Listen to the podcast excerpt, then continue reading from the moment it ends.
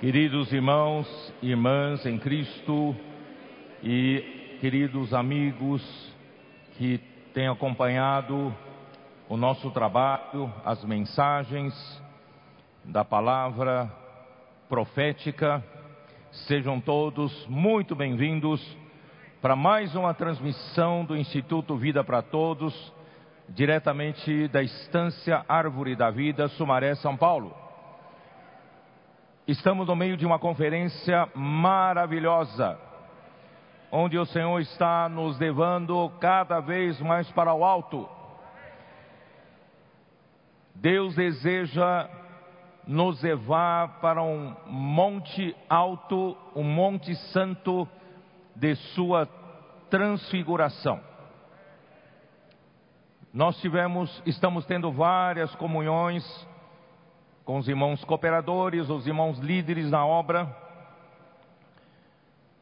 E hoje à tarde tivemos uma reunião maravilhosa, onde o desespero dos nossos irmãos cooperadores foi grande, muito grande, e todos queriam que o Senhor aparecesse para eles.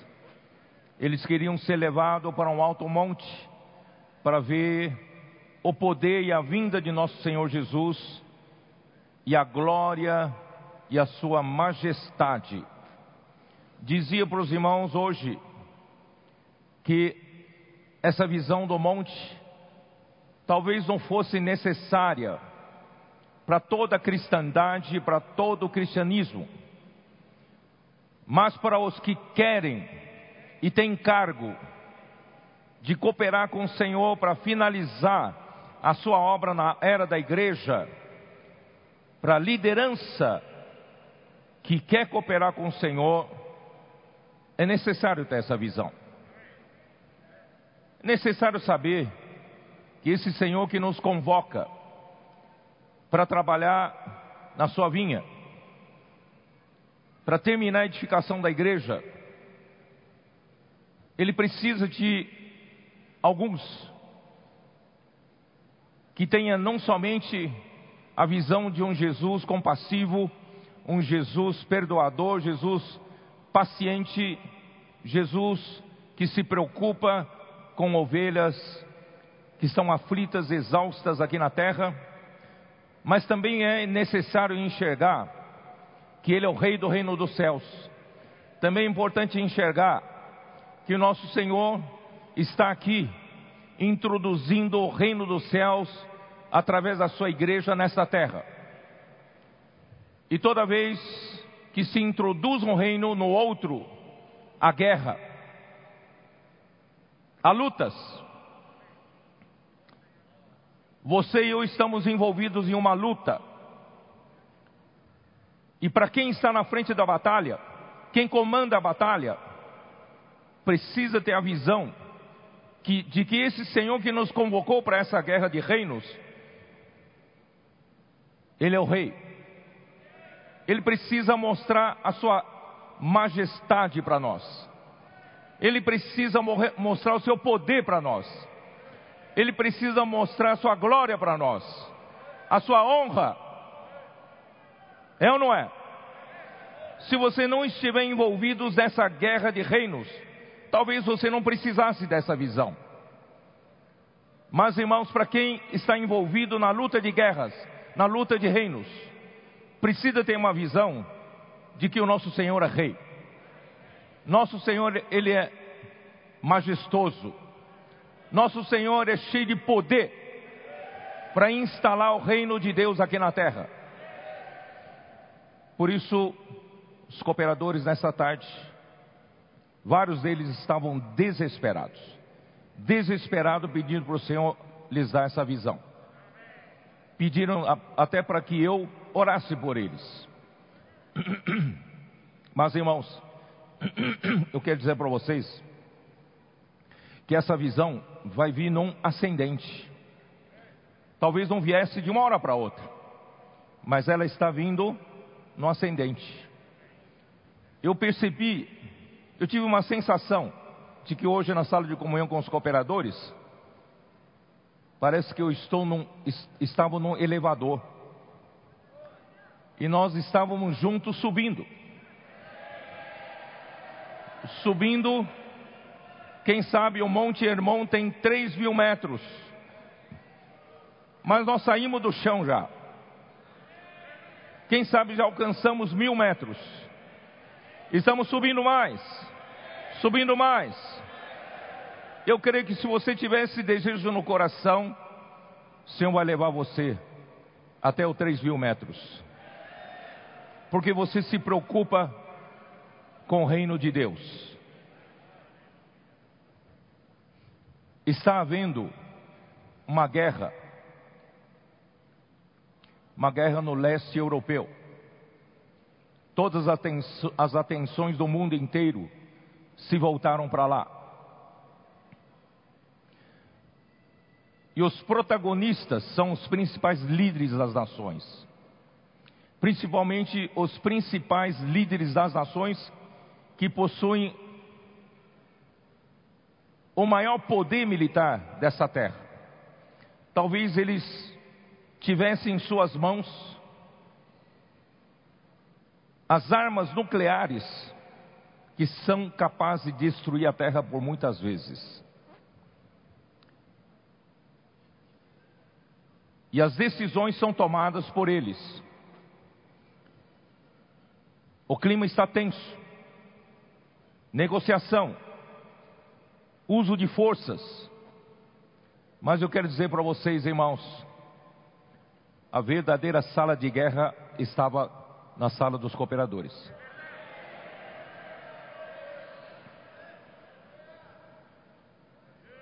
Quem vai mudar o destino do mundo somos nós.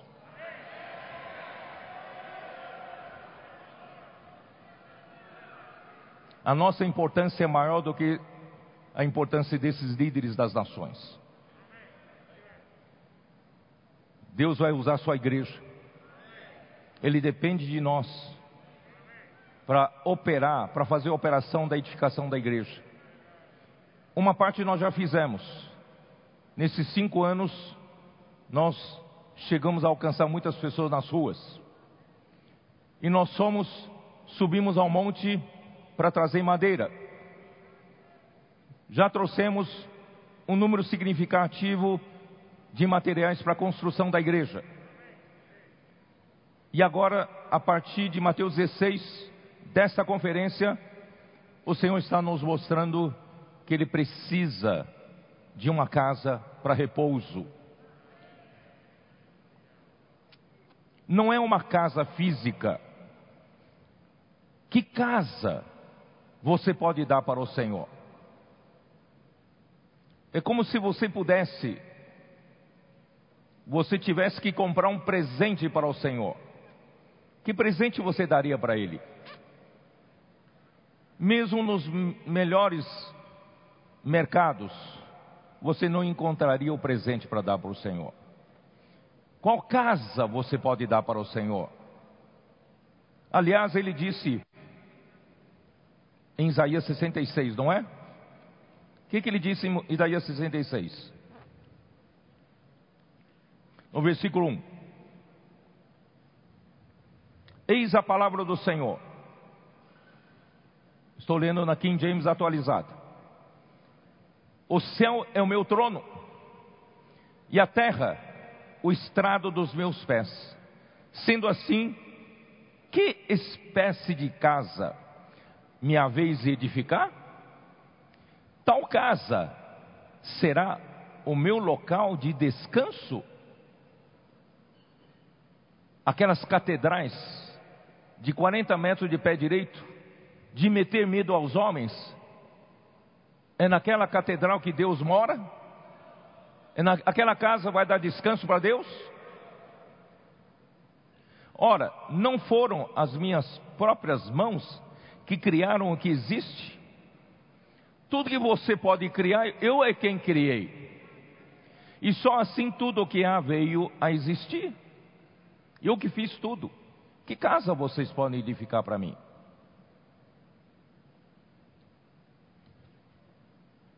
Darei a minha atenção e estima Sabe para quem? Para o humilde e arrependido de espírito, que dedica seu amor reverente à minha palavra. Quando Deus deu descanso para o rei Davi, ele então procurou o profeta Natan para dizer: Eu moro em casa de cedros, mas a arca de Deus está numa tenda. Eu desejo edificar uma casa para o Senhor. E o Senhor lhe apareceu à noite no sonho. Eu nunca morei, nunca pedi para ninguém edificar uma casa para mim. A minha, a minha arca tem andado de tenda em tenda, de tabernáculo em tabernáculo. Mas eu nunca reivindiquei uma casa para mim. Mas eu vou permitir cumprir o seu desejo, fazer com que o seu filho Salomão edificasse uma casa para mim, o templo que estará em Jerusalém, para o meu povo aqui na terra. Em Salmos não preparei nada disso para falar, tá? Ainda não entrei na mensagem. Salmo 132.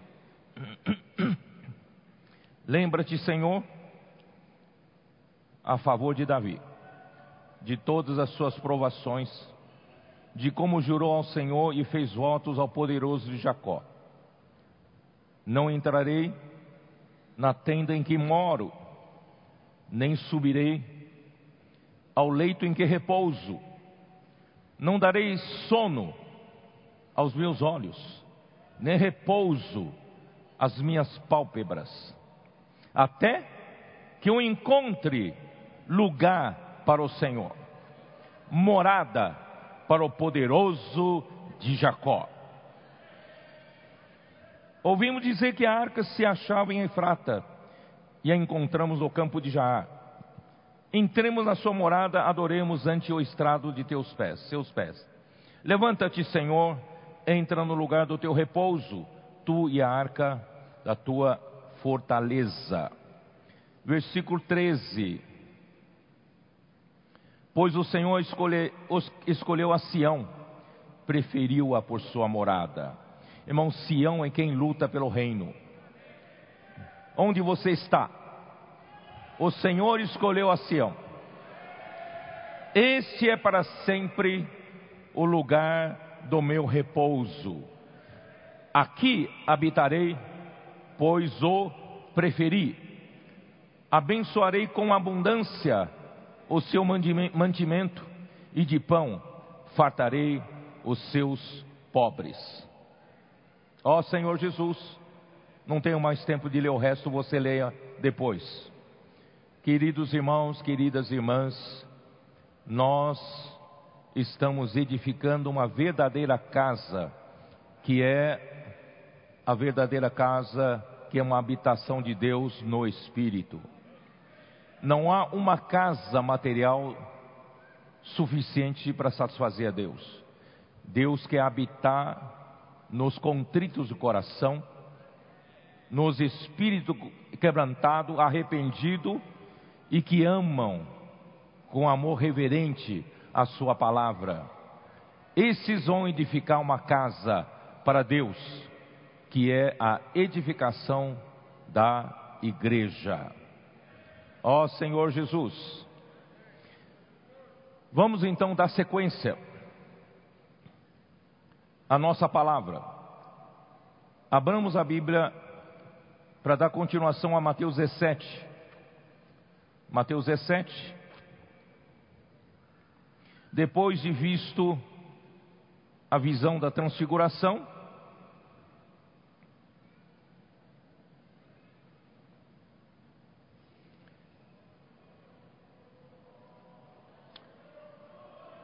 versículo 9. E descendo eles do monte, ordenou-lhe Jesus: A ninguém conteis a visão, até que o filho do homem ressuscite dentre os mortos. Mas os discípulos o interrogaram: Por que dizem, pois, os, os escribas, se necessário que Elias venha primeiro? Então Jesus respondeu: De fato, Elias virá e restaurará todas as coisas. E eu, porém, vos declaro que Elias já veio e não o reconheceram, antes fizeram com ele tudo quanto quis, quiseram. Assim também o filho do homem há de padecer nas mãos deles. Então os discípulos entenderam que lhes falava a respeito, lhes falara a respeito de João Batista. Elias já veio na pessoa de João Batista, ele endireitou as veredas e aplanou o terreno para o nosso Senhor chegar como rei do reino dos céus. Então, depois dessa visão, irmãos, aconteceu um relato da cura de um jovem possesso. E quando chegaram, versículo 14, e quando chegaram para junto da multidão, aproximou-se dele um homem que se ajoelhou e disse: Senhor, compadece-te de meu filho, porque é lunático e sofre muito, pois muitas vezes cai no fogo e outras vezes, outras muitas na água. Apresentei-o a teus discípulos, mas eles não puderam curá-lo.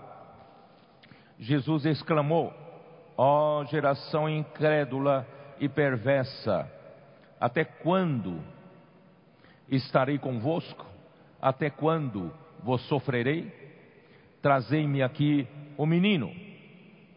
E Jesus repreendeu o demônio, esse saiu do menino, desde aquela hora ficou menino curado. Então os discípulos aproximaram-se de Jesus, perguntaram em particular: por que motivo não pudemos nós expulsá-lo? E ele lhes respondeu: por causa da pequenez da vossa fé. Pois em verdade vos digo que se tiverdes fé como um grão de mostarda, direis a este monte: passa daqui para colar, e ele passará. Nada vos será impossível. Porque esta caça não se espere senão por meio de oração e jejum. Irmãos, agora parece que voltam a descrição dos casos que nós vimos muitos casos antes do capítulo 16. Mas, irmãos, tem uma natureza diferente. Antes do capítulo 16 até capítulo 15, haviam muitos casos, muitas doenças, muitas enfermidades, expulsão de demônios, por causa da queda do homem, da desconexão que aconteceu entre o homem e Deus, a confusão, o caos se instalou na sociedade humana e Jesus, como Rei do Reino dos Céus, ele precisava curar para que esses que forem curados se tornem cidadãos do Reino dos Céus, porque um rei precisa de cidadãos. Então, até o capítulo 15, ele vem trazendo esses cidadãos para compor o Reino dos Céus. Mas depois do capítulo 16, a natureza da narração começa a mudar. Então eu vou ler para vocês o seguinte: esse lunático traduzido aqui pode ser traduzido para epilético. Epilético. Depois da revelação da igreja e da necessidade de sua edificação, tudo mudou para um nível mais elevado. A epilepsia é conhecida como uma doença neurológica crônica que pode ocorrer de distúrbio genético ou de uma lesão cerebral adquirida, como traumatismo ou acidente vascular cerebral. Isso é o que a ciência conhece. Espiritualmente falando, irmãos, o ser humano tem um problema crônico com a cabeça. Quando se desconectou de Deus, perdendo o encabeçamento de Cristo na sua vida. Quando perde a conexão com a cabeça, irmãos, tudo vira uma confusão. Em setembro de 2020, numa quinta-feira, durante a conferência de setembro, eu acordei para tomar banho e percebi que havia perdido as forças nessa mão direita.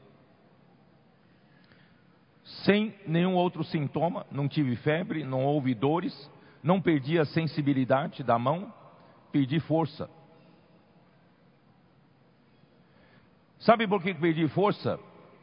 Houve uma lesão neurológica que desconectou a função motora da mão do cérebro. O cérebro não consegue mais comandar a mão. Embora houvesse músculos suficientes para mover a mão. Irmãos, quando se perde a conexão com cabeça, quando se perde a conexão com a autoridade de Deus, você pode ter força, você pode ser um homem musculoso, quando você perde a conexão nervosa com o cérebro, o seu músculo fica nulo, zero. Você não consegue mover um dedo. Vocês estão entendendo como é importante nós não perdemos a conexão com o cérebro, com a cabeça? Você pode dizer, eu sou muito forte. Mas, irmãos, quando você perde conexão com a autoridade de Deus, essa força fica anulada. Você não consegue fazer nada. Por isso, irmãos, vamos, res, vamos resgatar as pessoas nas ruas para conectá-las a Cristo como cabeça da igreja, de quem todo o corpo, Efésios 4,16, como diz, de quem todo o corpo, vamos lá, Efésios 4,16.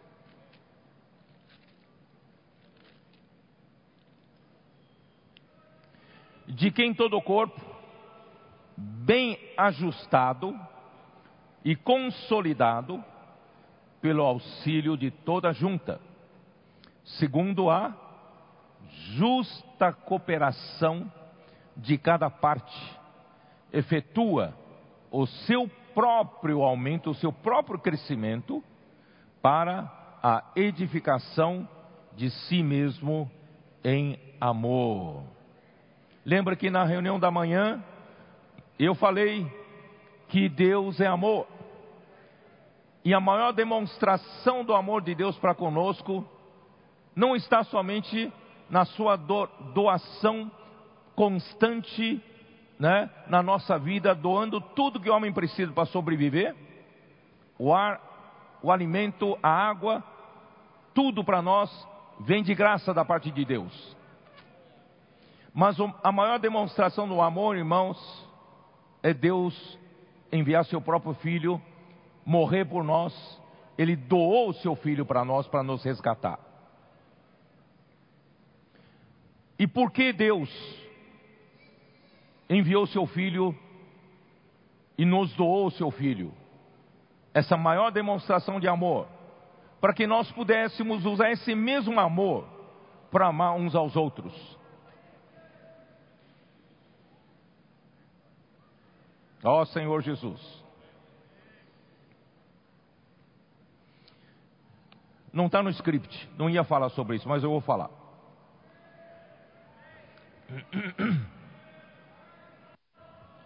Vocês sabem que a história que vai permanecer para a eternidade é a história escrita com amor? Você sabe não? E essa história escrita com amor, é história que vem desde a eternidade passada. Ó Senhor Jesus,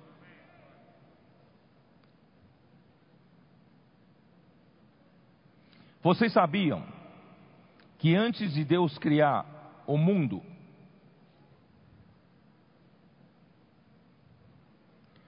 Só havia Deus. Mas ele já tinha experiências de relacionamento. Você vai dizer, mas como? Deus é um só? Deus não conhece o que é relacionamento. Uma só pessoa não tem experiência de relacionamento. Se houvesse alguma coisa que Deus não tem experiência, Deus não conhece, ele não seria Deus. Concorda comigo ou não? Nosso Deus é onipresente, onisciente e onipotente. Ele sabe de tudo, ele tem, na verdade, ele é a fonte de tudo, é a origem de tudo. Mas se lhe carecesse da experiência de relacionamento, porque ele é um só, um só não tem como ter relacionamento, ele não seria Deus porque não tem experiência de relacionamento. Mas, irmão, graças a Deus, ele é o Deus triuno. Mesmo antes da criação, havia uma história de amor sendo escrita por próprio Deus, Deus triuno. Provérbios capítulo 8, versículo 30, tudo isso está fora do script, tá? Versículo 30, estou lendo na King James atualizada. Então, o filho dizendo, o filho que é a própria sabedoria de Deus, então eu estava com ele, com quem? Com o pai. O filho tinha relacionamento com o pai. Vocês estão entendendo? Mesmo antes de criar o mundo. E eu cooperei em tudo como seu arquiteto. Dia após dia, tenho sido o seu prazer. Sempre me sentindo muito feliz a seu lado. Irmão, Deus não precisa de nada. Ele mesmo tem relacionamento entre o pai e o filho. E o filho era o prazer do pai, e o filho vivia uma verdadeira felicidade com o pai regozijando-me. Olha só, versículo 31 começa a entrar mais um elemento, porque até então era a eternidade passada, mas versículo 31, regozijando-me com o mundo que ele criou, aí ele criou o mundo, e me alegrando com seres humanos, aí entra mais um elemento Começou com o relacionamento entre o pai e o filho. E agora entra um terceiro elemento: os seres humanos.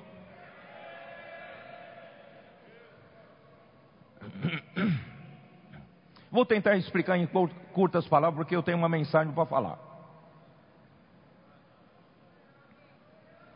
Você sabe como é feito esse tecido? A roupa que você usa é um tecido. É um tecido.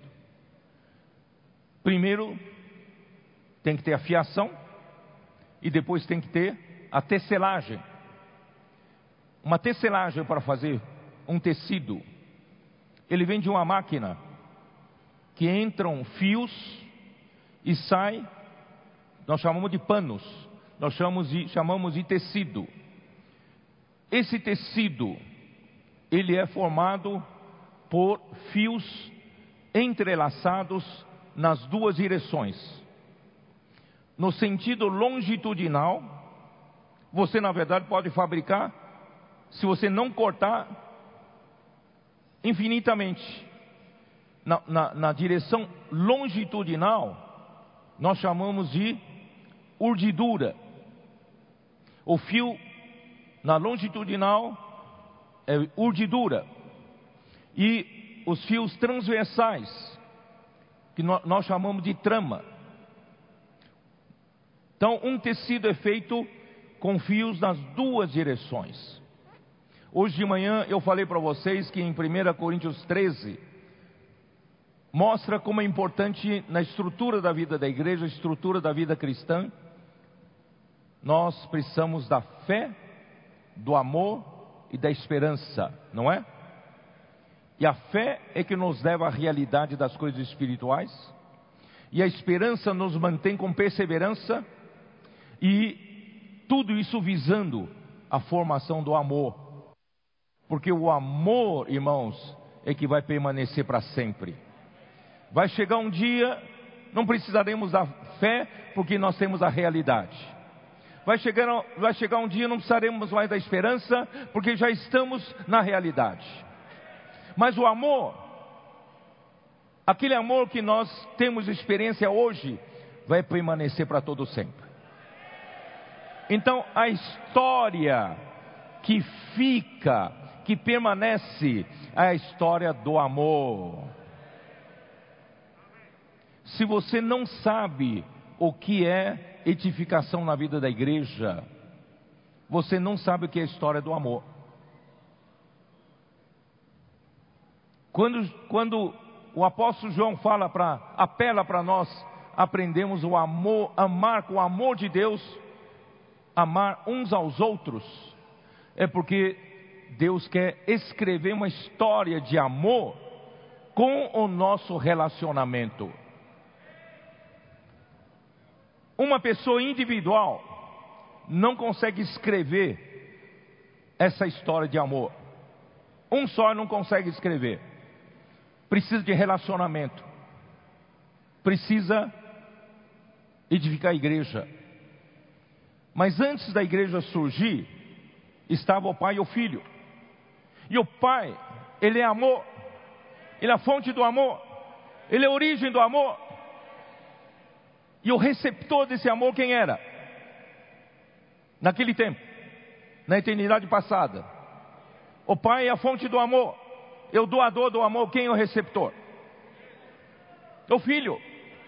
É ou não é? O pai dava amor para o filho. E o filho usava esse amor e voltava a amar a Deus. E o pai flui o amor para ele. E com esse amor, ele ama o pai. Então, assim, irmãos, vai se escrevendo um, uma história que é um tecido. Um tecido tá, foi, foi tecido, te, sendo tece, tecido ao longo da eternidade. É ou não é? Aí entra o homem. Esse amor de Deus, do, de Deus doador, agora quem é o receptor? É o homem. E eu e você. E quando nós recebemos o amor de Deus como receptor, o que, que devemos fazer? Também usar esse amor para amar Deus e amar o próximo. Mas se eu não me preocupo com a edificação da igreja, eu só preocupo, me preocupo com a minha própria espiritualidade. Me tranco no meu escritório, eu leio a Bíblia 24 horas por dia, talvez não dê 8 horas por dia. Eu fico orando de, de joelhos todo o tempo. Até quando minha mulher entra no escritório, não me perturba, mulher. Eu estou em comunhão com Deus. Um homem que não tem relacionamento, irmãos, não consegue tecer um tecido que é a história do amor. Não sei se vocês estão me entendendo. Nós precisamos de relacionamento. E o relacionamento é o nosso fraco, é a nossa fraqueza todos os elementos da queda que contaminaram a nossa alma vão contra isso. É ou não é? Mas Deus quer nos salvar completamente. E Deus está nos salvando completamente a nossa alma. Se mal consigo me edificar com a minha mulher, mal consigo me relacionar direito com meu marido, que história de amor consigo escrever? Que tecido de amor eu consigo tecer? Irmãos, Deus está tecendo uma história de amor desde a eternidade passada, e agora que criou os homens, e agora Cristo veio, gerou a sua igreja e nos chamou, trouxe materiais de construção, e nós estamos na igreja. O que, que nós temos que fazer? Ficamos isolados um do outro? Vamos, irmãos, correr um risco. Vale a pena correr o risco. Um homem que não corre risco não sai de casa. Homem que não corre o risco não executa nenhum empreendimento. Vamos correr o risco. Vamos sair do nosso individualismo, do nosso isolamento. Vamos nos abrir, nos arriscar para ter relacionamento com os irmãos, para amar os irmãos, para negar a si mesmo. Vamos, vamos escrever juntos com Deus uma história de amor. E o amor vai permanecer até a eternidade futura. Vale ou não vale a pena? Vale ou não, não vale a pena? Pagar esse preço. O amor que você recebe de Deus todos os dias. Não é para você reter numa caixa d'água. Você recebeu o amor de Deus, use, use esse amor de Deus. Primeiro, devote seu amor que você recebeu de Deus a Deus. Em segundo lugar, vamos jogar esse amor como tecido, fazendo tramas para poder levar esse amor para os irmãos, para o próximo. João 7, 37. No último dia, uma grande dia da festa dos judeus, levantou-se Jesus e exclamou: Se alguém tem sede, venha a mim e beba. Quem crer em mim, do seu interior fluirão rios de água viva. Qual é a fonte desses rios? É o amor de Deus. Quando você crê em Jesus, você toca em Deus, você recebe da fonte o amor. Deus é amor. E quando esse amor de Deus chega em você, do seu interior vira rios de água viva. Quem crer em mim, do seu interior flui um rio de água vida, viva. Isso ele disse com respeito ao Espírito que haviam de receber os que nele crescem, pois o Espírito até aquele momento não havia sido dado. Irmãos, quando você creu em Jesus, você recebeu o Espírito. Esse Espírito, quando você recebeu o Espírito, você recebeu Deus que é amor. E quando você recebeu Deus que é amor, esse amor que entrou em você não vai ficar retido numa caixa d'água, senão virá um mar morto. O mar é morto porque não tem saída. Irmãos, vamos deixar com que esse amor de Deus que recebemos de Deus em forma do Espírito possa virar rios de água viva para usar esse amor para amar os outros irmãos.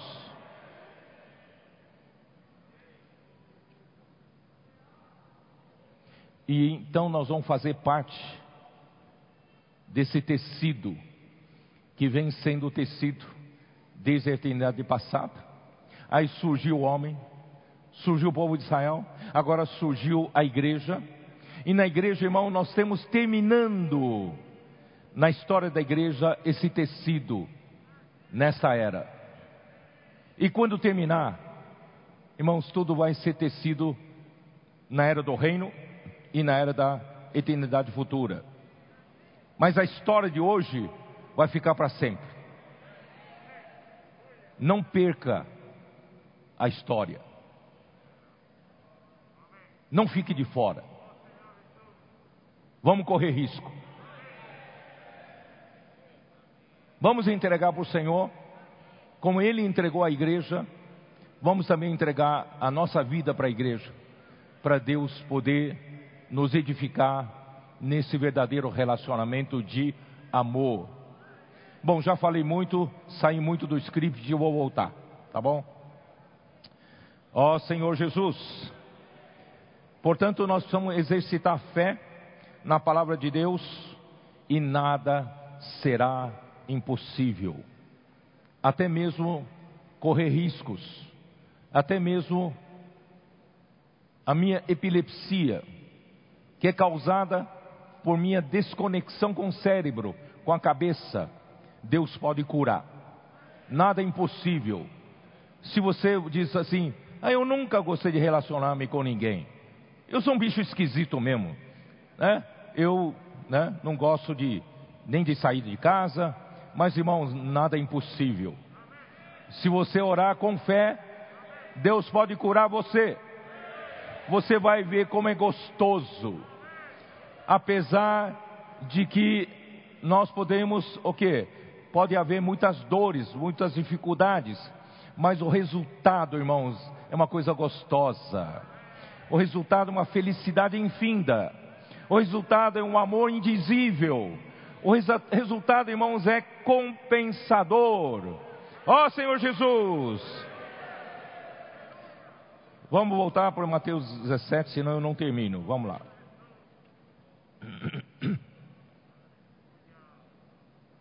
Senhor Jesus. Versículo 22. Reunindo, reunidos eles na Galileia, disse-lhe Jesus: O filho do homem está para ser entregue nas mãos dos homens, e estes o matarão, mas ao terceiro dia ressuscitará. Então os discípulos se entristeceram grandemente. Irmãos, essa é a segunda vez. A primeira vez foi na revelação da igreja. Vocês se lembram? Para que houvesse a edificação da igreja, Cristo tinha que fazer um sacrifício pela sua, com a sua própria vida, para que ele pudesse resgatar a sua igreja e edificá-la. Mas pela segunda vez, Jesus fala que será entregue nas mãos dos homens, e esses o matarão, mas ao terceiro dia ressuscitará.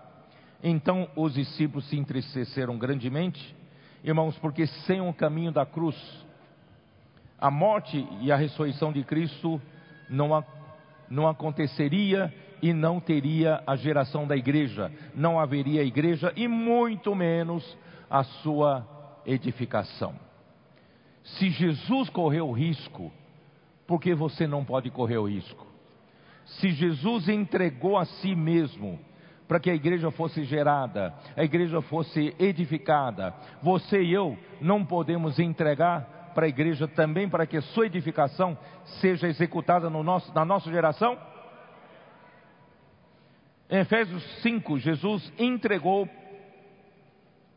pela igreja justamente para isso. Eu vou ler outra vez, pela enésima vez, Efésios 5,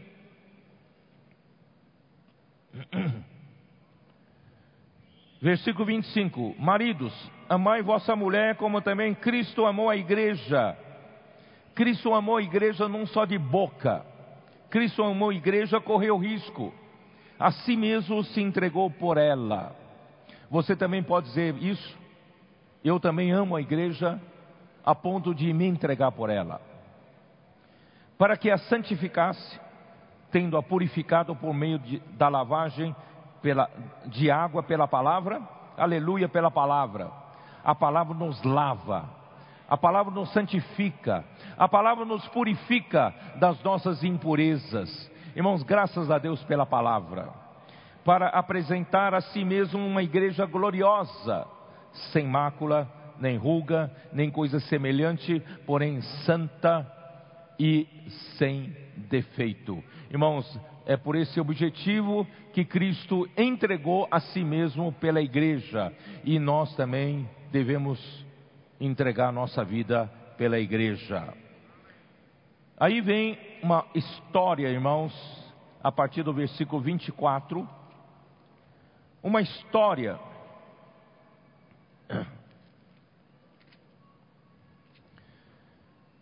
de que Jesus paga o imposto ou não paga o imposto.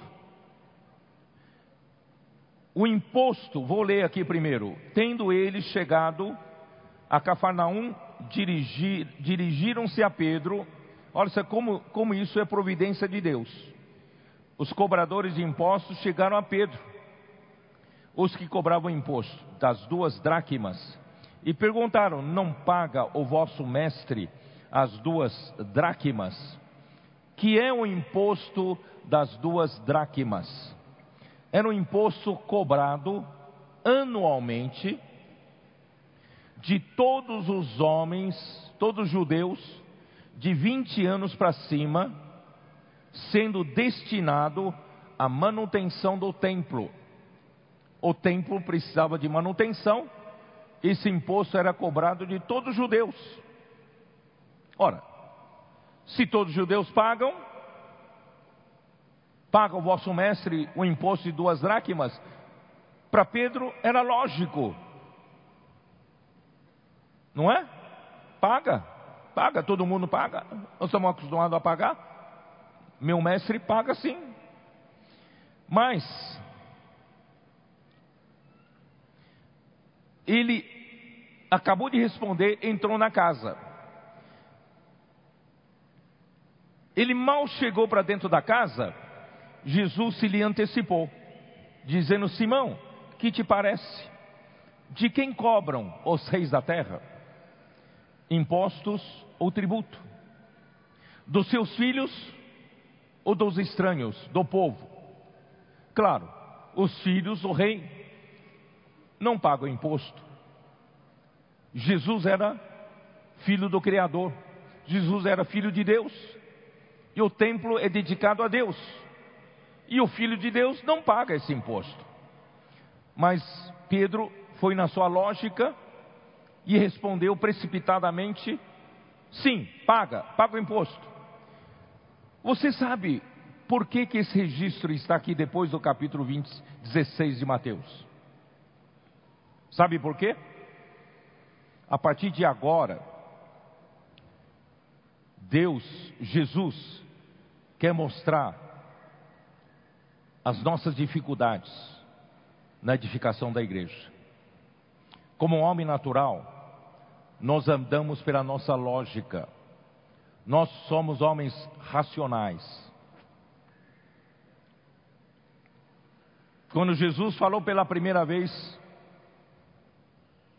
que importava ele, o filho do homem, se sofrer na mão dos principais sacerdotes e ser morto ressuscitar no terceiro dia, imediatamente entrou Pedro natural, puxou Jesus de lado e começou a repreendê-lo. De modo nenhum lhe aconteça essas coisas, tenha compaixão de você mesmo, Tenha dó, tenha dó, Senhor. Você não pode morrer.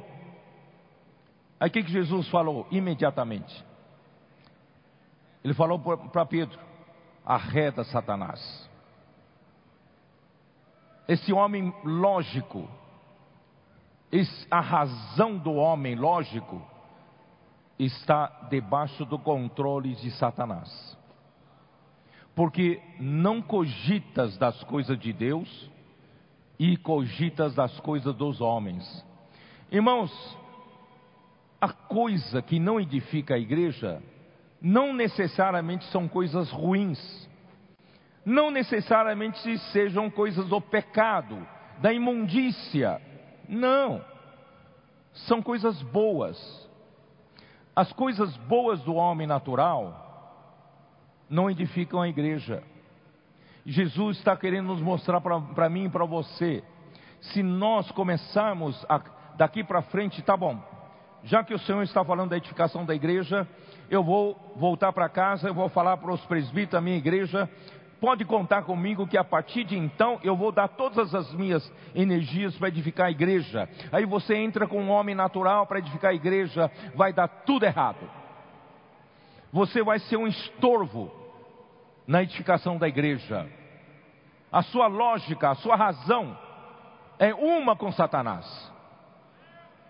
Ainda que sejam coisas boas, você não cogita das coisas de Deus.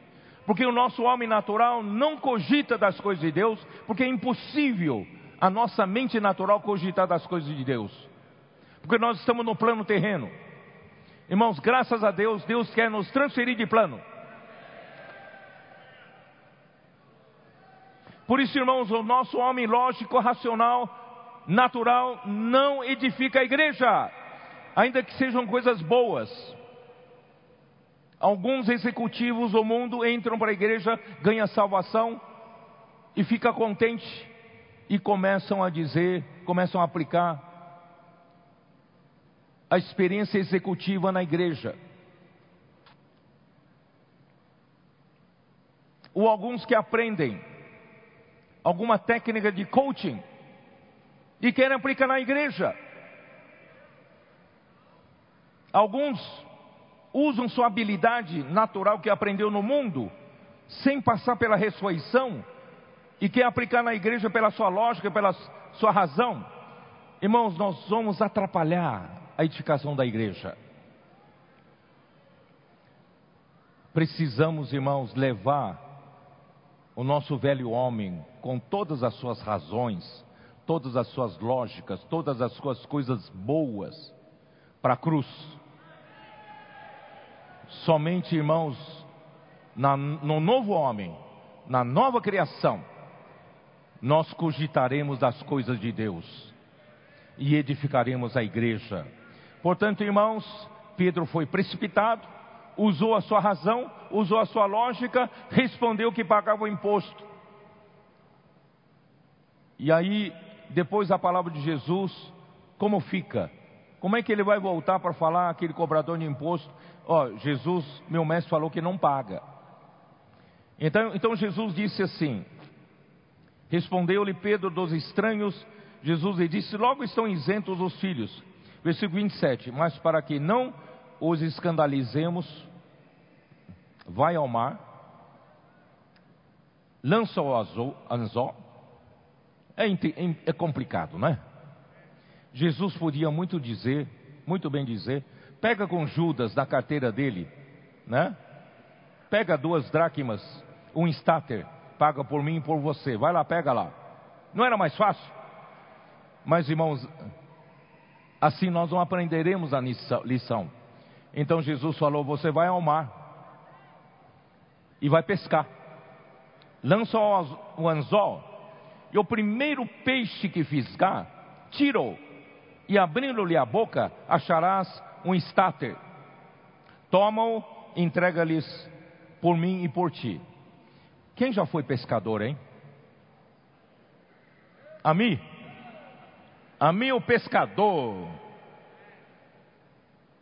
que não pega nada.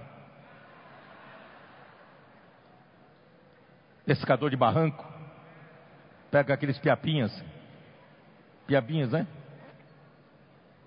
Quem já teve experiência de pescar?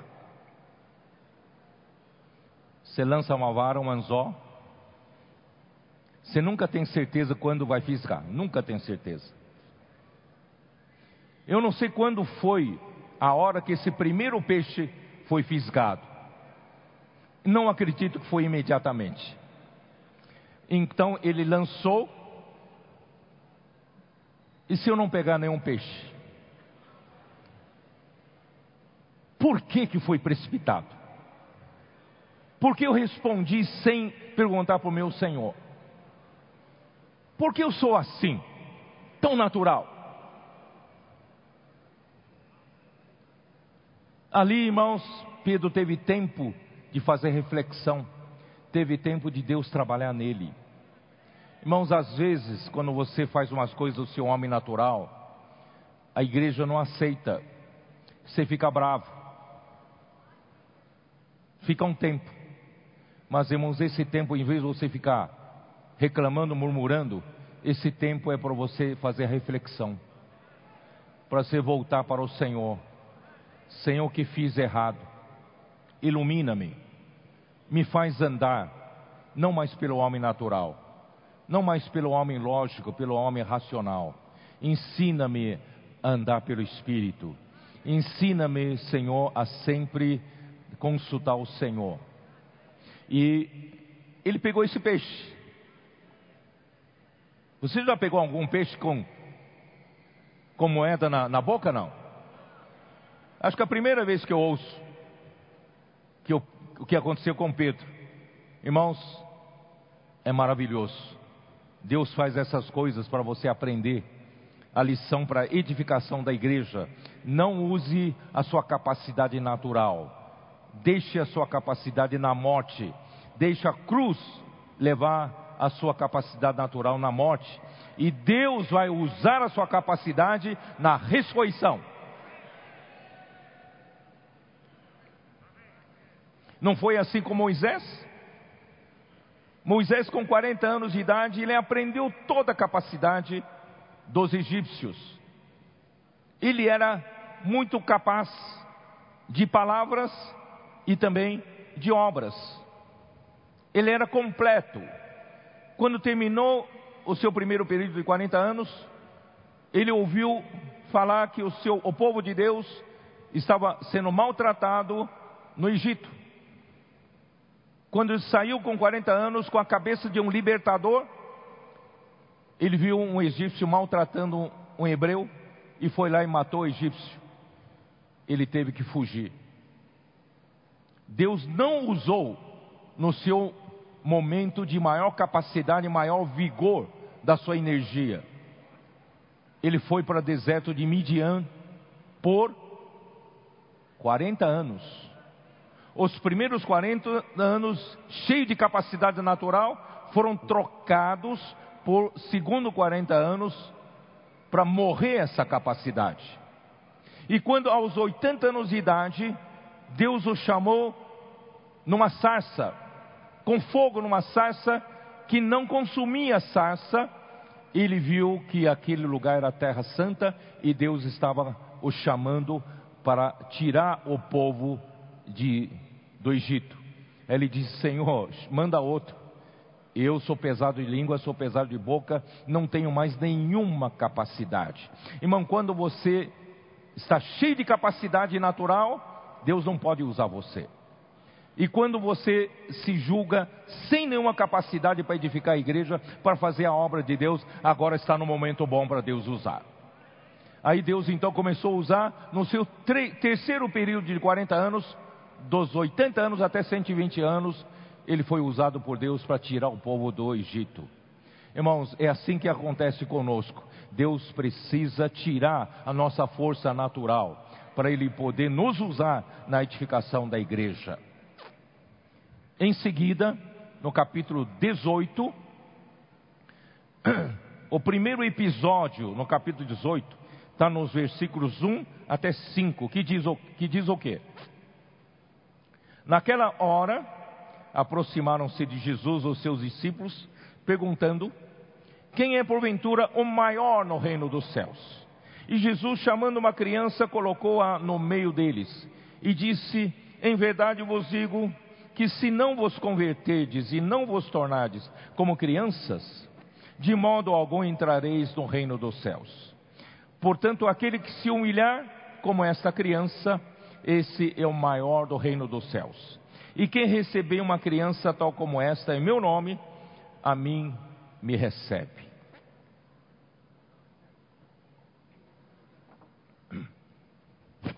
Usar força natural, usar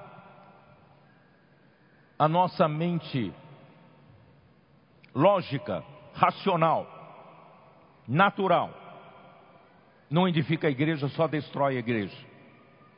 E agora vem um segundo, segunda lição mais importante na edificação. Todo homem por natureza, irmãos, o homem caído por natureza, quer ser o primeiro, quer ter posição, disputa pelo poder, a luta pelo primeiro lugar. É ou não é assim? Imagina na edificação da igreja, nós começarmos a disputar entre nós. E nessa disputa nós sabemos, irmãos, entre vida e morte. Um puxa tapete do outro, um denigre a imagem do outro, um difama o outro, maldiz o outro, não é? Não é assim que acontece? Críticas, para quê? Para que eu possa tomar lugar dele. Irmão, se for assim, nunca haveria, haverá a edificação da igreja. Então, em segundo lugar, Deus quer tratar com a nossa ambição por posição.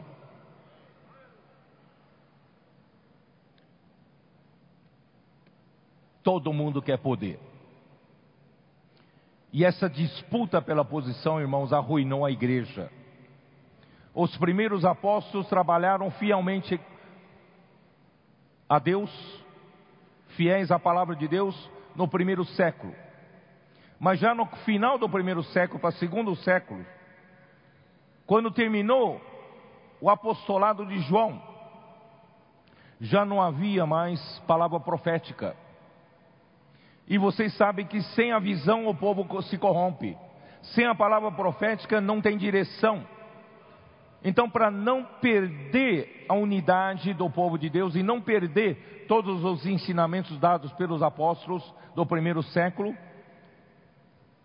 um bispo, Inácio, teve a boa intenção de conservar a igreja, ainda nos ensinamentos dos apóstolos, guardar a unidade nas igrejas, ele começaram a fazer uma coisa errada, que é considerar os bispos uma hierarquia superior aos presbíteros. Não é assim na Bíblia.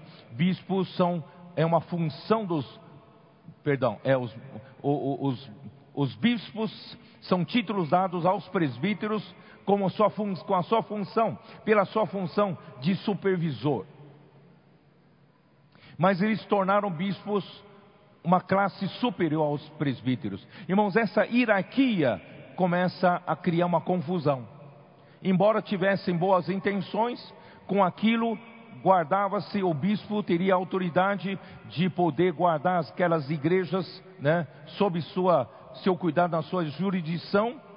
Ele tinha autoridade e mantinha né, a igreja daquela região no ensinamento dos apóstolos. Mas irmãos, com o tempo você sabe que o homem tem avidez pelo poder, pela posição, e começou a disputa pelo poder, e começou a acontecer o que? Pouco a pouco a hierarquia na igreja foi surgindo e o clericalismo foi surgindo na igreja e o clericalismo acabou com a função dos membros do corpo de Cristo. E daí para frente a luta, irmãos, foi muito grande até que entrou na igreja em Tiatira. Irmão, na igreja de Deus não há disputa pelo poder. Nós todos, irmãos, precisamos voltar a ser uma criança.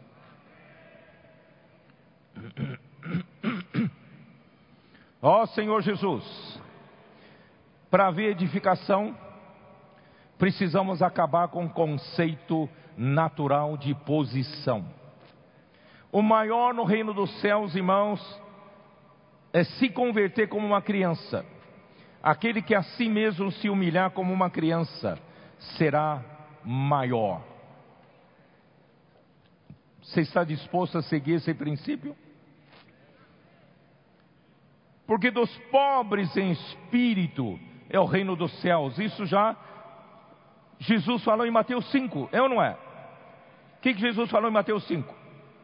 Bem-aventurados os pobres em espírito, no versículo 3. Bem-aventurados os pobres em espírito, porque deles é o reino dos céus. O reino dos céus não é daqueles que conseguem tomar à força um lugar na sua posição, um lugar de poder. Não. O reino dos céus é composto por aqueles que são pobres em espírito. Isaías 57, 7, 15. Vou ler na, na versão King James atualizada. 57, 15. Porquanto assim afirma o alto e sublime, aquele que vive para sempre, ou que vive a eternidade, como está João Ferreira de Almeida. Ele vive na outra dimensão, ele não vive na dimensão cartesiana, não vive na dimensão nossa de tempo e espaço. Ele está na eternidade, ele habita na luz inacessível. E o nome dele, irmãos, é Santíssimo. E onde ele habita? Ele habita no lugar mais majestoso e santo do universo. Contudo, ele está na outra dimensão. Ele está na dimensão da eternidade. Ele está no lugar santíssimo. Mas ao mesmo tempo, ele está presente com quem? Está presente com contrito, com humilde de espírito, a fim de proporcionar um novo ânimo ao quebrantado de coração e um novo alento ao coração arrependido. Quanto mais você quer um lugar de destaque na igreja, quanto mais você luta pelo poder na igreja, você busca competição com outros irmãos, tem inveja dos outros irmãos, você, contém, você entra em contendas, entra em divisão, irmãos, você não vai ter nada. É melhor ir pelo caminho inverso.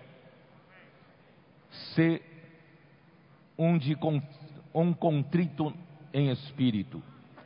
Isaías 66, 2 fala dos que são de espírito humilde e arrependido, que dedicam seu amor reverente à palavra de Deus. Quer dizer, ele não confia na sua própria, no seu próprio juízo, ele confia na palavra do Senhor. Não confia na sua capacidade. Irmãos, são esses que vão edificar a igreja. Amém ou não amém? Esses vão edificar a igreja. Não são aqueles que disputam poder. Não são aqueles que lutam pela posição Quanto mais você luta pela posição, menos posição você vai ter. Jesus Cristo em Filipenses 2, ele só se rebaixou. Ele, ele veio se tornar um homem, deixou o seu, sua posição de Deus. Ele se humilhou e tornou-se obediente e obediente até a morte. Pelo qual Deus o exaltou sobremaneira e lhe deu o nome que está acima de todo nome ele não buscou posição, ele não buscou estar ser exaltado, mas quando ele se humilhou até o final, Deus o exaltou. E Deus lhe deu o nome que está acima de todo nome, irmãos, e todo joelho se dobrará a ele, e toda boca confessará que Jesus Cristo é o Senhor. Não tome o caminho de Satanás, que disputou poder e posição e autoridade com Deus. Vamos seguir o exemplo de Jesus. Na igreja, seja humilde e contrito de espírito, considerando sempre os outros superiores a você mesmo. E você vai ver o Senhor usar você. Ó oh, Senhor Jesus, em registro de Marcos, Marcos 9, 33 a 37, eu não vou ler, vocês leiam em casa. Ali os discípulos discutiam entre si sobre quem era o maior. Você já discutiu na sua igreja entre a liderança quem é o maior? Todos nós devemos ter a clareza, a ordem na igreja. Não é que não é que todo mundo está num plano só, na igreja tudo é planificado, não é assim. Na igreja existem or, existe ordem, na igreja existe né, os que o Senhor colocou na frente, tem preeminência, mas não é conquistado pela, pela sua, seu amor pela posição. É o Senhor quem exaltou, é o Senhor quem colocou nesse lugar. E nós temos, devemos a eles obediência, devemos a Ele honra e reverência. É ou não é? Ó Senhor Jesus. Então, uh, não busque ser o primeiro. A disputa pela posição, irmão, gerou clericalismo na igreja, que a fez sucumbir. A busca pelo poder, destaque, privilégios, fama, é algo inerente à natureza caída do homem. Irmão, durante 40 anos nós servimos juntamente com o irmão Dong. Nós aprendemos muito com esse homem. Ele nos ensinou a ser humilde. Ele nos ensinou a não buscar privilégios. Ele, não diz, ele nos ensinou a não, não sentar-se nos primeiros lugares, e dar lugar para outros. Irmãos, ele nos ensinou muitas lições de, de, de humildade. Vamos aprender assim, irmãos. Entre nós, né, quem quiser ser o primeiro, vai ser o servo, o último e servo de todos. Versículos 6 a 9, capítulo 18.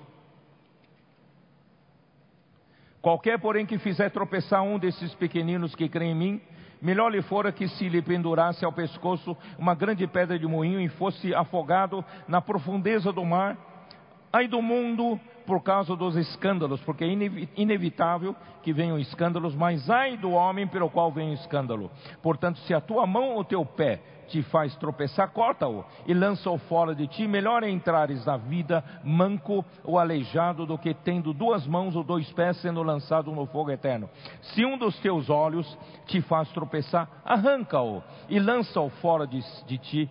Melhor entrares na vida com um só dos teus olhos do que entrando os dois seres lançados no inferno de fogo ou na geena de fogo. Irmão, o que quer dizer isso? Aqui é uma terceira lição para a edificação da igreja. Irmãos, na vida da igreja, nós, nenhum de nós vive para si mesmo. Romanos 14, Romanos 14, versículo 7.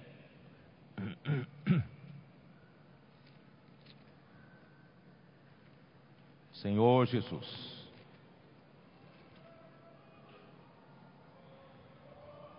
versículo 7.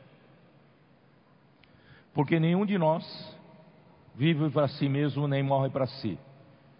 Irmãos, na edificação da igreja, Deus precisa desses homens. Nós não vivemos para nós, não somos egoístas, não, não vivemos para o nosso próprio interesse, para benefício próprio. Nós vivemos é para o Senhor. Se estamos vivos, é para o Senhor, e se morremos, também é para o Senhor. Porque se vivemos para o Senhor, vivemos. E se morremos, também para o Senhor morremos. Quer, pois, vivamos ou morramos, somos do Senhor. Foi precisamente para esse fim que Cristo morreu e ressurgiu para ser Senhor tanto de mortos como de vivos. Depois de estabelecido esse princípio, aí Paulo então começa a falar do versículo 10. Tu, porém, porque julgas teu irmão? Por que faz tropeçar o teu irmão? Por que despreza teu irmão? E tu, por que desprezas o teu? Pois todos compareceremos perante o tribunal de Deus. Deus não colocou você para ser juiz dos outros. Cristo julgará todas as coisas. Não se ponha no lugar do juiz na igreja. Deixe Deus julgar. Não despreze ninguém. Não olhe os irmãos com seus olhos naturais. E não despreze nunca ninguém. Como está escrito, por minha vida, diz o Senhor, diante de mim se dobrará todo joelho e toda língua dará louvores a Deus. Assim, pois, cada um de nós dará contas de si mesmo a Deus. No tocante a ser fiel a Deus, de viver para Deus, você dá conta de você. Não dá conta do outro. Não fica julgando o outro. Quando você julga o outro, você passa a desprezar o outro. Os irmãos entenderam? Não somos fofoqueiros. Não somos bisbilhoteiros não ficamos julgando o outro, não ficamos falando dos outros. Bom, cada um tem que dar conta de si mesmo. É ou não é? Ó Senhor.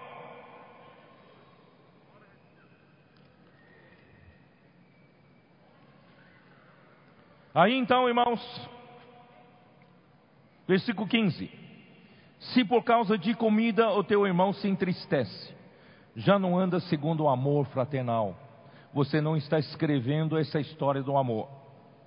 Por causa da tua comida, não faças perecer aquele a favor de quem Cristo morreu. Quem é você? Você não morreu por ele. Porque você despreza, porque você julga, porque você se põe num papel de juiz. Não seja, pois, vituperado o vosso bem. Porque o reino de Deus não é comida nem bebida, mas justiça e paz e alegria no Espírito Santo. Vamos buscar justiça, não a sua justiça, não como você vê, você não é juiz.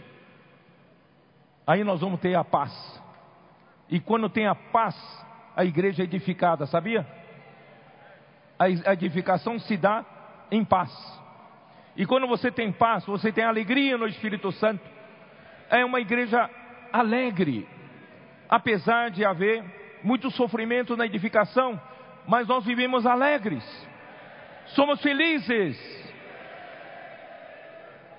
Aquele que deste modo serve a, Deus, a Cristo é agradável a Deus e aprovado pelos homens. Assim, pois, seguimos as coisas da paz e também as da edificação de uns para com os outros. Você pode ler daí para frente, irmãos, fala sobre isso, eu não tenho tempo. Senhor Jesus. E 1 Coríntios capítulo 6, versículo 12. 1 Coríntios, capítulo 6, versículo 12. Senhor Jesus.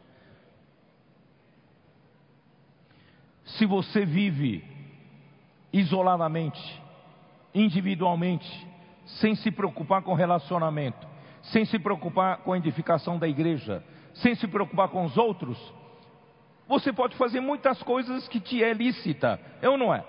Que te são lícitas.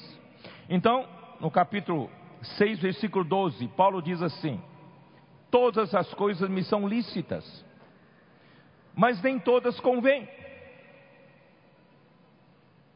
Quando você se casa, quando você tem um cônjuge, nem todas aquelas coisas que você fazia quando estava sozinho, que é lícita você fazer, convém você fazer depois de casado, é ou não é?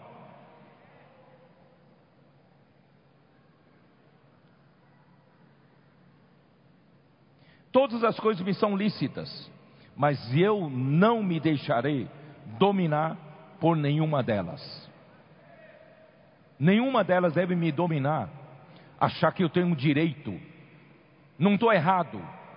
Eu posso fazer, mas irmãos, mal sei, mal eu sei, mal sei que isso aí vai prejudicar os outros. Senhor Jesus, 1 Coríntios ainda capítulo 10, versículo 23. Todas as coisas me são lícitas, mas nem todas convêm. Todas são lícitas, mas nem todas edificam. Ninguém busque o seu próprio interesse, e sim o de outrem. Vou ler de novo. Ninguém busque o seu próprio interesse, e sim o de outrem. Isso edifica. Isso edifica. Ó Senhor Jesus. Eu vou ler até esse versículo. Senhor Jesus. E no versículo 10, no versículo 10, ó Senhor Jesus,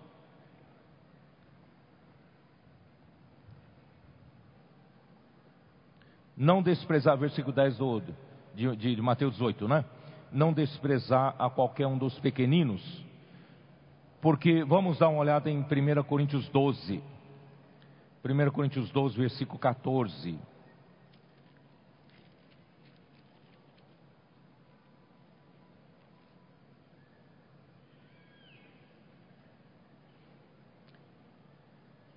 Porque também o corpo não é um só membro, mas muitos. Às vezes parece, irmãos, nós somos tão egocêntricos, nós pensamos na igreja, nós somos o único membro.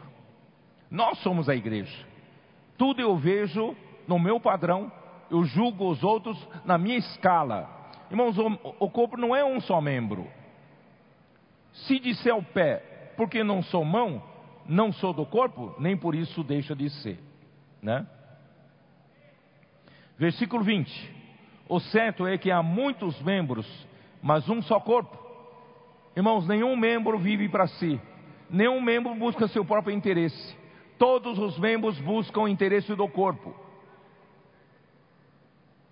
Não podem os olhos dizer à mão: Não precisamos de ti, nem ainda a cabeça aos pés: Não preciso de vós. Irmão, nunca podemos dizer para outro irmão: Nós não precisamos de você. Todos os membros são necessários. Pelo contrário, os membros do corpo que parecem ser mais fracos são necessários e os que nos parecem menos dignos no corpo, a esses damos muito maior honra. Também os que em nós não são decorosos, revestimos de especial honra, porque os nossos membros nobres não têm necessidade disso. Contudo, Deus coordenou o corpo, concedendo muito mais honra àquilo que menos tinha, para que não haja divisão no corpo, pelo contrário, cooperem os membros com igual cuidado em favor uns dos outros. Ó oh, Senhor Jesus, é isso que Deus está fazendo no nosso meio. Você está disposto a se arriscar? Vamos nos arriscar? Vamos nos arriscar e nos perdermos no corpo? Eu sou para o corpo, não sou para mim mesmo, eu sou para o corpo. Ó oh, Senhor Jesus. Agora, Irmãos, eu na verdade já passei aqui no Mateus 18, né? Aproveitei o que eu falei de não desprezar, eu já aproveitei, falei da, do próximo episódio, que é, né, com, que, é, que são os pequeninos, tá? Ah, no, do versículo 10, Vede, não desprezeis a nenhum qualquer desses pequeninos, porque eu vos afirmo que os seus anjos nos céus vêm incessantemente à face de meu Pai Celeste. Irmãos, quando você despreza um dos, um dos pequeninos, você não sabe que os, né, os, os seus anjos, você sabe que cada um de nós temos anjos que Deus manda e acampa ao nosso redor? Sabia disso? Esse pequenino que você despreza, os anjos dele vão na presença do Pai, vão na face do Pai e intercedem por ele. Já pensou você desprezar alguém e os anjos estão diante do Pai, anjos, anjos dele? Porque o Filho do Homem veio salvar o que estava perdido. Que vos parece? Se um homem tiver cem ovelhas e uma delas se destraviar, não deixará ele os montes as 99 indo procurar que se extravidou, e se porventura encontra, em verdade vos digo, que maior prazer sentirá por causa desta do que pelas 99 que não se extraviaram. Assim, pois, não é da vontade do vosso Pai Celeste que pereça nenhum desses pequeninos. Irmãos, eu quero dizer para vocês, muitos dos jovens que se tornaram muito úteis à igreja, foram úteis no passado, quando eram jovens no passado, e são hoje os jovens úteis de hoje, irmãos, no passado não tiveram todo o tempo bem. Muitos deles, irmãos, podem ter sido entrado num caminho que você diz: esse menino aqui nunca vai se endireitar, não vai ser útil na mão do Senhor. Irmãos, graças a Deus, um dia o Senhor encontrou a eles e levou para o SEAP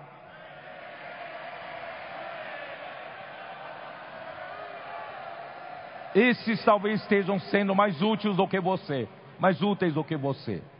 Por isso, irmãos, não vamos desprezar ninguém, não vamos julgar com nossos olhos naturais. Esse aqui não, dá, não vai dar certo, aquele ali vai para a ruína. Não, o Senhor pode transformar um pequeno Saulo em Paulo, não é? Senhor pode transformar um onésimo que nada valia para se tornar um cooperador de Paulo. Por isso, irmãos, não vamos desprezar ninguém, tá? E no capítulo 18, versículo 15, aí vem: Se teu irmão pecar contra ti, vai arguir entre ele e ti, se ele ouvir, né? Uh, ele, se não te ouvir, toma ainda contigo uma ou duas pessoas, para que pelo testemunho, duas ou três testemunhos, testemunho, toda a palavra se estabeleça. Irmãos, daqui para frente, já que ele mencionou vários itens importantes que prejudicam a edificação da igreja, nos alertando, começa então a prática da igreja. No capítulo 16 de Mateus, ele deu a visão da igreja e a visão da edificação da igreja. Mas na prática, irmãos, vocês sabem que uma coisa é a visão, outra coisa na prática. E na prática, nós podemos ter muitos problemas. Nós podemos ter ofensas de um contra outro. Podemos ou não podemos ter? E se um irmão ofender você, se um irmão pecar contra você, o que, que você vai fazer? Aqui então nos dá solução. Você então, o que, que você vai fazer? Vai conversar com ele. Vai ter comunhão com ele. Não é? Entre você e ele, quem sabe Deus dá luz, né? E o, e o irmão reconhece, e a luz chega e está resolvido. Vamos prosseguir juntos para edificação, não é? Irmãos, o melhor seria, irmão, não termos conflitos, né? Mas esses conflitos também são para nós aprendermos a lição. Ah, mas ele que me ofendeu, por que, que eu tenho que procurar ele? Irmão, não é fácil, não é isso? Vai procurar ele, vai procurar. Eu não vou procurar, ele tem que me procurar. Não é assim? Irmãos, vamos nos rebaixar. Vamos procurar, irmão. Aquilo que você falou, aquilo que você fez, me ofendeu. Mas vai ganhar na luz, vai ganhar na vida. Não vai para repreender, não vai para anular o irmão, vai levar luz para o irmão, sempre com a intenção de restaurar o irmão, restaurar a comunhão para poder edificar junto com ele, certo? Mas se ele não te ouvir, o que, que você vai fazer? Aí você leva mais dois ou três, não é isso? Leva mais uma pessoa ou duas, quer dizer, junto com você já são duas ou três, certo? Para que no depoimento de duas ou três testemunhas, toda a palavra se estabeleça. Isso é importante porque se o irmão né, não ouvir e, e, se você continuar né, argumentando contra você, irmãos, vai ser a palavra dele contra a sua. Então, melhor leva mais uma pessoa, duas pessoas, né, para juntos trazer o irmão ao arrependimento e trazer o irmão à luz. Mas se, se ele não ouvir também, mais um ou dois irmãos. Se ele não os atender, dize-o à igreja. Aí sim entra a igreja. Então a igreja agora está no plano prático. A igreja pode ouvir você, pode ouvir os seus problemas, pode ajudar você nos seus problemas, não é isso? Por isso, irmãos, Deus, de uma maneira prática, estabeleceu uma igreja em uma cidade.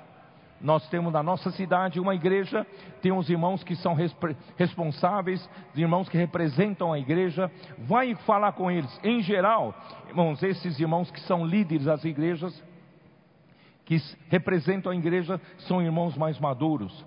São os irmãos né, que conseguem levar a todos para a luz do Senhor.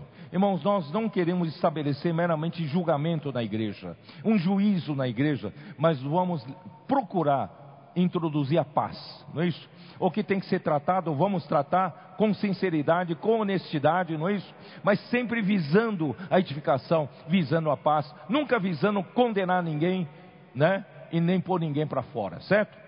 Ó Senhor Jesus, em verdade vos digo, né? a se ele recusar ouvir a igreja, aí então a igreja tem autoridade né, para considerá-lo como gentil e publicano. Portanto, irmão, você vê que na prática a igreja tem autoridade. Em verdade vos digo que tudo o que ligares na terra terá sido ligado nos céus, e tudo o que desligares na terra também terá sido desligado nos céus. Então a igreja tem essa autoridade, mas geralmente a autoridade da igreja, irmãos, vem do céu embora o que faz a terra faz o céu, na verdade a ordem vem do céu. Homem em si não tem autoridade em si mesmo, porque Jesus é o Senhor. Em verdade também vos digo que se dois dentre vós sobre a terra concordarem a respeito de qualquer coisa que porventura de, de, eh, pedirem, ser-lhes-vos-á concedida por meu Pai que está nos céus porque quando onde estiverem dois ou três reunidos em meu nome, ali estou no meio deles. E não, alguns interpretam que se dois ou três já são a igreja, representam a igreja, não necessariamente. Aqui só mostra um princípio, irmãos, quando nós estamos entre dois ou três, o Senhor está no nosso meio. É isso que quer dizer. Não, não, não quer dizer que a igreja está lá, não quer dizer, entendeu? Então, assim, uh, graças ao Senhor, podemos, irmãos, podemos reunir uh, dois ou três, o Senhor está no nosso meio, não é isso? Uh, versículo 21. Então Pedro, aproximando-se,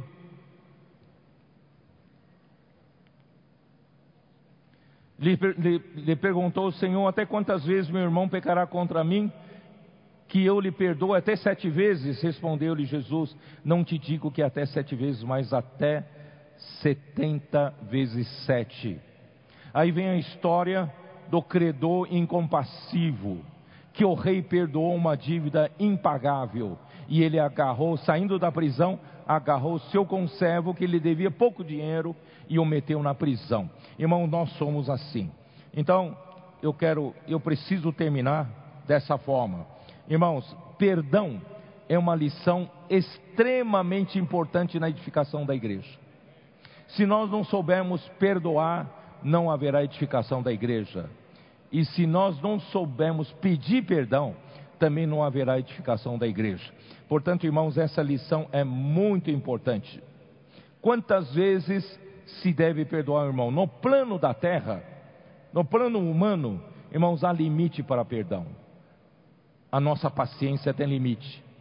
Eu já perdoei você uma vez, duas vezes, três vezes, irmão, muitas vezes, quanto muito quarta vez. Mas Pedro, ele é muito competente, ele conseguia perdoar sete vezes. Mas Jesus disse: não são sete vezes, são setenta vezes sete. No reino dos céus, irmãos, perdão não há limite. Jesus então fala uma parábola sobre ajustar as contas que o rei tinha com um dos servos uma dívida de 10 mil talentos. Eu vou abreviar porque eu já estou no fim. 10 mil talentos, irmãos, cada talento valia cerca de 6 mil denários. Um talento é um peso, ou em ouro ou em prata. Um talento pesa 35 quilos. E esses 35 quilos de um talento equivale seis mil denários. É o que esse servo do rei devia. Seis mil denários. Um denário é salário de um dia braçal, de um trabalho braçal. Um denário era uma moeda de prata que equivale a um dia do trabalho braçal. Então, seis mil denários, irmãos, são seis mil vezes 35 quilos.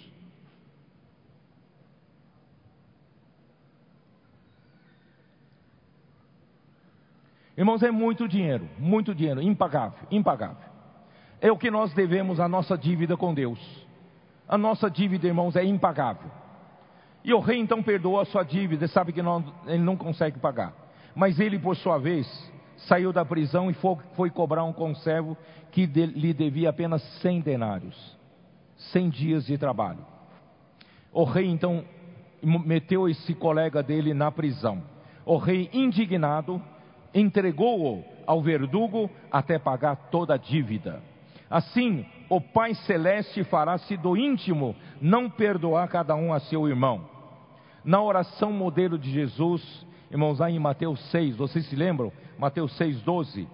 Ali Jesus nos ensina a orar assim: e perdoa-nos as nossas dívidas, assim como nós temos perdoado aos nossos devedores.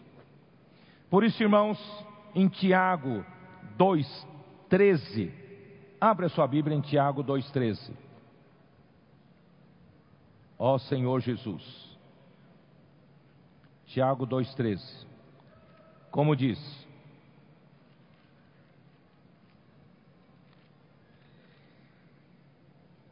Como diz? Porque o juízo é sem misericórdia para com aqueles que não, aquele que não usou de misericórdia. Se você aqui na terra não perdoou, não usou de misericórdia, um dia Deus também vai julgar você sem misericórdia. Por isso, irmãos, vamos usar de misericórdia. porque a misericórdia triunfa sobre o juízo. Quando você usa do certo errado com seu irmão, você julga o seu irmão e não perdoa o seu irmão, né?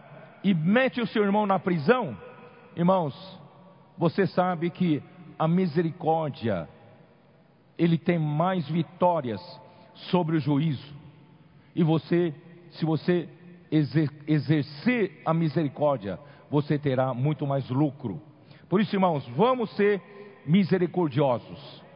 Assim como o povo escolhido de Deus, santo e amado, né? Eu vou terminar com Colossenses 3. Dá uma olhada em Colossenses 3. Ó Senhor Jesus, também a minha voz está terminando, está acabando. Colossenses 3. Ó Senhor Jesus, versículo 12. Eu vou ler também na versão King James atualizada. Colossenses 3, para terminar, versículo 12, que diz: Assim como povo escolhido de Deus, santo e amado, revesti-vos de um coração pleno de compaixão. Irmão, vamos exercer compaixão, empatia. Procure entender o seu irmão. Por que o seu irmão ofendeu você? Porque ele estava nervoso naquele dia? Porque ele estava daquele jeito naquele dia? Se você compreendesse a história dele, você vai entender porque ele agiu daquela maneira. Vamos, irmãos, aprender a ter compaixão uns pelos outros e não logo meter o dedo no nariz do outro, né? Compaixão, que mais? Pleno de compaixão, bondade. Não vamos agir de maldade com os irmãos. Humildade, não vamos ser prepotentes. Né? Mansidão, vamos usar mansidão e paciência. Vamos ter muita paciência. Você sabe que tudo isso é fruto do amor. E com isso você está escrevendo a sua história de amor. Zelai uns pelos outros e perdoai-vos mutuamente. Caso alguém tenha algum protesto contra outro, assim como o Senhor vos perdoou, assim também procedei. Irmãos, vamos perdoar. Irmãos, muitos já ouviram falar esse, né? Essa palavra que todo mundo fala, o perdão liberta. Mas irmãos, porque liberta-nos do nosso ressentimento, liberta-nos da raiz de amargura, liberta-nos, irmãos, de alguma coisa preso em nosso coração. Vamos perdoar, vamos aprender a perdoar. Para a edificação da igreja, irmãos, vamos aprender a perdoar. E também, irmãos, tem alguns que precisam aprender a pedir perdão. Tem gente que é tão arrogante, tão né, prepotente, orgulhoso, que nunca pediu perdão na vida. Irmãos, vamos aprender a pedir perdão também. Acima de tudo, no entanto, revesti-vos do amor, que é o elo da perfeição. É isso que tudo que eu estou falando. Nós estamos tecendo um tecido de amor, de relacionamento, e no fim, irmãos, todo, todo mais vai embora, vai sobrar essa história de amor. A edificação vai gerar uma história de amor na qual você faz parte. Você tem parte nessa história. Ó Senhor Jesus, seja a paz de Cristo o juiz em vossos corações, tendo em vista que fosses convocados para viver em paz como membros de um só corpo e sede agradecidos. Eu vou terminar por aqui, avancei um pouquinho no horário, mas irmãos, vocês entendem que o que eu quero, né, para vo vocês nessa mensagem é a gente aprender lições necessárias para a edificação da igreja. Esses são os princípios importantes para não destruir né, aquilo que Deus, Jesus pagou o preço por ela. Nós vamos edificar essa igreja, estamos na reta final, vamos terminar essa edificação, vamos deixar que o Senhor venha dizer Shalom. O Senhor dará paz. E esse, essa segunda casa, a glória da segunda casa será maior do que a primeira. E o Senhor virá dar paz para essa casa, irmãos, e nós, imperfeitos, nós seremos introduzidos na perfeição né? O amor é a perfeição e nós vamos participar do reino vindouro como a nossa recompensa. Vale a pena, irmãos. Vale a pena correr esse risco, vale a pena a gente viver para a edificação do corpo de Cristo. Deus abençoe vocês e abençoe a sua igreja. Amém.